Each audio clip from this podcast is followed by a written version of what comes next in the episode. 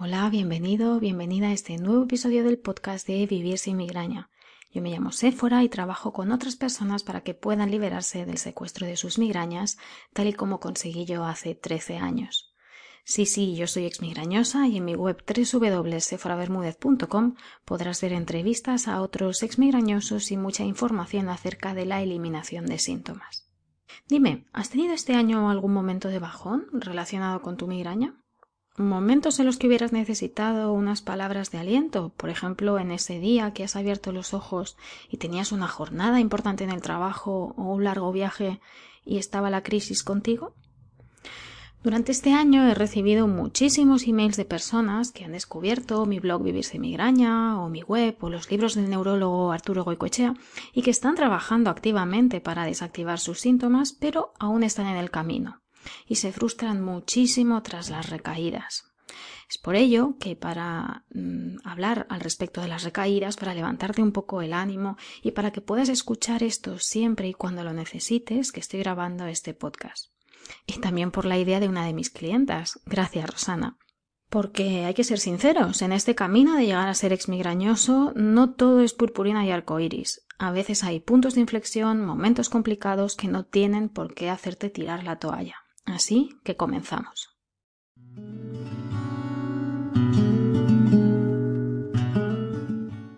Me gustaría compartir contigo un caso que me tuvo maravillada de una chica llamada Mercedes. Tienes precisamente la entrevista en mi blog que te va a servir para inspirarte muchísimo. Porque es un ejemplo de lo que diferencia a los ganadores de los perdedores. Y es que los primeros han seguido intentándolo cuando los segundos ya han abandonado. Mercedes tenía migraña, digo tenía porque ya no los tiene, y dolores de cabeza todos los días del año. Y cuando digo todos no es una exageración. Ella ya no podía trabajar, no estudiaba y casi no salía de casa. Cuando empezamos a trabajar juntas, pues yo le enseñé las herramientas habituales, técnicas de modificación del pensamiento, visualización, biología del dolor, lo que transmito habitualmente a las personas que trabajan conmigo. ¿Y sabes lo que pasó durante la primera semana? Nada. No tuvo ninguna mejoría.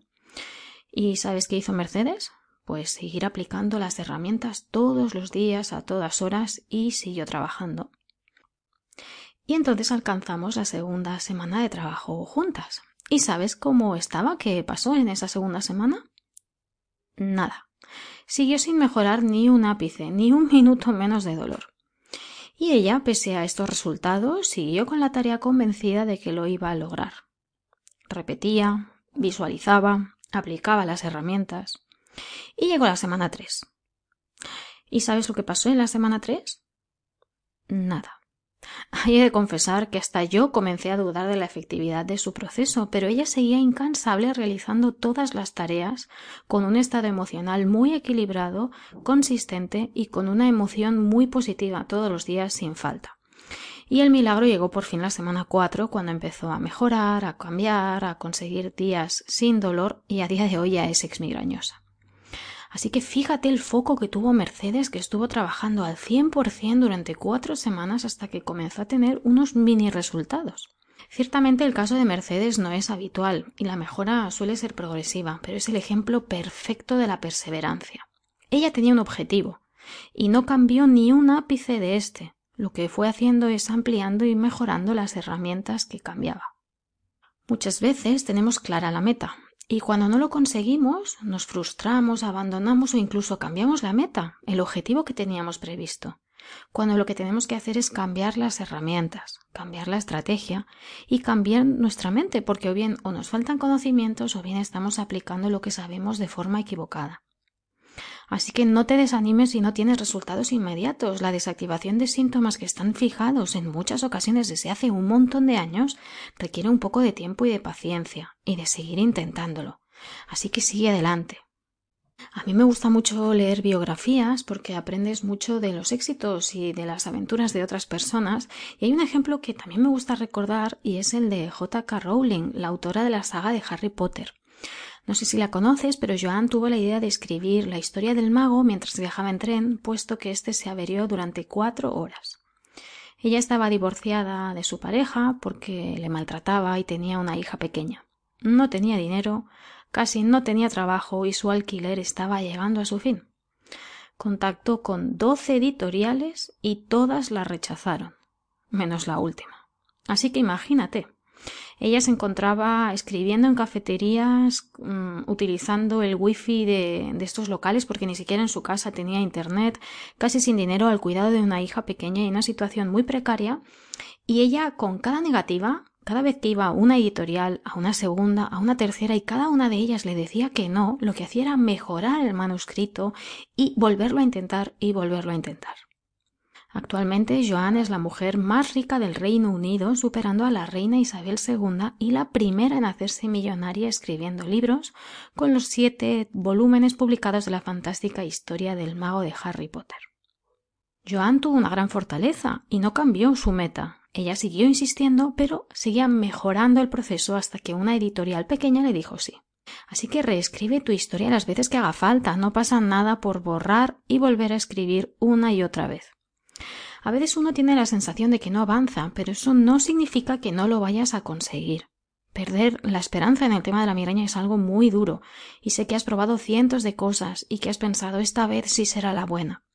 Pero renunciar es algo que no te puedes permitir, porque hay cientos de miles de personas que lo han conseguido, que no tienen migraña, y tú tienes que ser una de ellas. Además, muchas veces cuando miramos nuestros objetivos y lo que hemos conseguido tendemos a mirar a muy corto plazo, ¿no? Ayer tuve dolor y todo me va mal, pero luego empiezas a pensar todo el tiempo que llevas cambiando cosas y todo lo que has conseguido y ves que las victorias son muchas. Así que ponte objetivos, sé paciente, sé constante y ves ajustando las herramientas conforme te vayan apareciendo estas dificultades. ¿Y cómo puedes conseguir estos objetivos? Pues primero debes imaginarlo, suéñalo, debes de pedir a tu mente todo aquello que deseas, debes de tener una idea muy clara de cuál es tu objetivo y repetírtelo mentalmente cada día. Y después pasar a la acción, ya que hay muchas personas que se quedan en la teoría, así que llegado hasta cierto punto, menos leer y más hacer. Pasar a la acción, como hicieron Mercedes o Joan, es la clave del éxito. En el proceso que yo seguí para ser exmigrañosa o, por ejemplo, para escribir el libro Vivir sin migraña, entre otras cosas, primero lo imagino. Lo sueño. Me imagino que ya lo tengo y luego lo hago realidad. Y sé claramente que van a haber dificultades en el camino, siempre hay retos, dudas, pero pasito a pasito debes ir solucionando todo eso. Mi preocupación suele basarse en el hoy. ¿Qué voy a hacer hoy que me acerque a mi objetivo? No pienso recurrentemente, por ejemplo, en el libro que voy a publicar, sino en las cinco páginas que voy a escribir hoy, porque si pienso en ese gran reto puede que te paralices o que no vaya a avanzar tan rápido. Así que pregúntate, ¿qué puedes hacer hoy para acercarte a tu objetivo? No importa lo pequeño que sea. Quizás exponerte al sol dos minutos, leer cinco páginas del libro Desaprender la migraña, distraerte de tu dolor un solo minuto, Seguro que puedes, seguro que tienes tiempo, debe ser tu prioridad en los días buenos, porque si no, ya sabes que vendrán días menos buenos. Así que debes trabajar todos los días, aunque sea un minuto, aunque bueno, si puedes algo más mucho mejor. Desea de verdad ser exmigrañoso con todas tus fuerzas, imagínalo, pasa a la acción y ves ajustando las dificultades que vayan apareciendo, araña minutos, horas y días de donde sea. Cuando yo trabajaba en el hospital y justo había creado mi blog, ¿sabes cuándo lo escribía? Cada día de 4 a 7 de la mañana. Y luego a las 7 de la mañana comenzaba mi jornada laboral y por la tarde pues estaba con mi familia y con mi hijo. Y al día siguiente repetía de nuevo. A lo mejor algún día estaba cansada, no pasaba nada, e incluso le dedicaba todos los sábados y me pedía algún día de fiesta de vacaciones para poder invertir en, en vivir sin migraña. ¿Me gustaba levantarme cada día a las cuatro de la mañana? No. Me encantaba. De verdad que yo me levantaba a las cuatro súper contenta porque era mi prioridad. Yo quería enseñar a otras personas que se podía uno dejar de tener síntomas de migraña. Y ahora cuando hay personas que ven todo lo que he hecho, los artículos que tengo, los libros publicados, pueden pensar que es suerte, pero no se ve ese trabajo previo. Porque cuando pones foco, cuando pones prioridades y cuando lo que haces está alineado con tu propósito y con la vida que quieres crear, no hay excusas, ya no hay falta de tiempo. Los perdedores ponen excusas y los ganadores motivos, sin más. Seguro que en algún momento te has obsesionado con algo, con organizar tu boda soñada, con ese viaje que siempre has querido o con tu serie perfecta. Y has estado todo el día y casi toda la noche leyendo, hablando y pensando sobre ello. Creo firmemente que en este proceso de desactivación de las migrañas, el proceso debe ser el mismo. Para regrabar tu subconsciente debes obsesionarte, hablar diferente, pensar diferente y sentir diferente. Y ser resiliente, tener esta capacidad de volver a recuperarte tras los baches, porque para llegar a la cima ya te adelanto que habrá baches, habrá recaídas, pero deja de mirar hacia arriba en todo lo que te falta por caminar y mira hacia abajo, hacia todo lo que has andado ya. Y más importante, concéntrate en lo que vas a caminar hoy, sin prisa, sin ansiedad, pero sin pausa. Cada día un pasito más, cada día hacia adelante. ¿Qué cosa te has propuesto hacer hoy mismo, justo ahora, que te acerca a tu objetivo? Las personas que consiguen dejar de tener migraña se toman esto como un trabajo. Dime, sé sincero, ¿te gusta ir a trabajar absolutamente todos los días del año? No, ¿verdad? Pero te levantas cada día y vas a tu trabajo. Pues esto es lo mismo. Aunque haya algún día que no te apetezca, repite, visualiza, cambia, mira una conferencia TEDx, haz cosas que cambien tus conexiones neuronales, y si algún día no puedes, haz algo menos, pero no pierdas jamás de vista tu objetivo. Aunque haya momentos de incertidumbre, sigue intentándolo, sigue mejorándolo. Es normal sentirse así. Como te decía, esto no es un camino de unicornios y purpurina. Hay ratos menos buenos que se tienen que atravesar también y forman parte del aprendizaje. Equivocarte forma parte del proceso, y no lo veas como algo malo, sino como una manera de aprender algo nuevo. Cada una de estas últimas migrañas te permite aprender más y hacerlo diferente la siguiente vez, actuar diferente, cuando tienes dolor. ¿Sabes que hay charlas en donde las personas explican cuáles han sido sus peores errores y cómo los han resuelto? ¿Sabes que algunas compañías estadounidenses preguntan a los que buscan trabajo en su empresa cuál ha sido su peor error y qué han aprendido de él? En otros países el fallar no se ve como algo horrible de lo que no te puedes recuperar, sino una excelente manera de aprender. Las personas que son exmigrañosas han tenido malos momentos, han tenido recaídas, han tenido incertidumbre, pero eso no les ha despistado de su objetivo. Eres muy comprensivo con tus hijos, con tu pareja o con otros miembros de tu familia cuando cometen un error involuntario. Pero ¿por qué eres tan duro contigo mismo? Estás haciendo algo importante, algo muy grande y difícil que te acompaña desde hace muchos años. Así que sé más benevolente contigo. Me gustaría que pienses en los bebés. Cuando comienzan a caminar se caen. Es un proceso fisiológicamente complicado. La primera vez que un bebé da medio paso suele caerse de culo. Y me gustaría saber si has visto algún bebé que alguna vez después de caerse la primera vez que empieza a caminar dice Uf, esto es muy difícil. Mm, me parece que lo dejo. no. El bebé se levanta y vuelve a hacerlo una y otra vez y se cae y vuelve a levantarse y no necesita saber que en 5,3 meses estará corriendo. Le importa un pimiento cuando va a suceder. Solo quiere llegar caminando hoy a los brazos de su madre que sostiene su peluche favorito. Se cae y se levanta, y se agarra, y prueba y gatea un trozo, pero lo intenta todo el rato, sin excusas de que está cansado de intentarlo.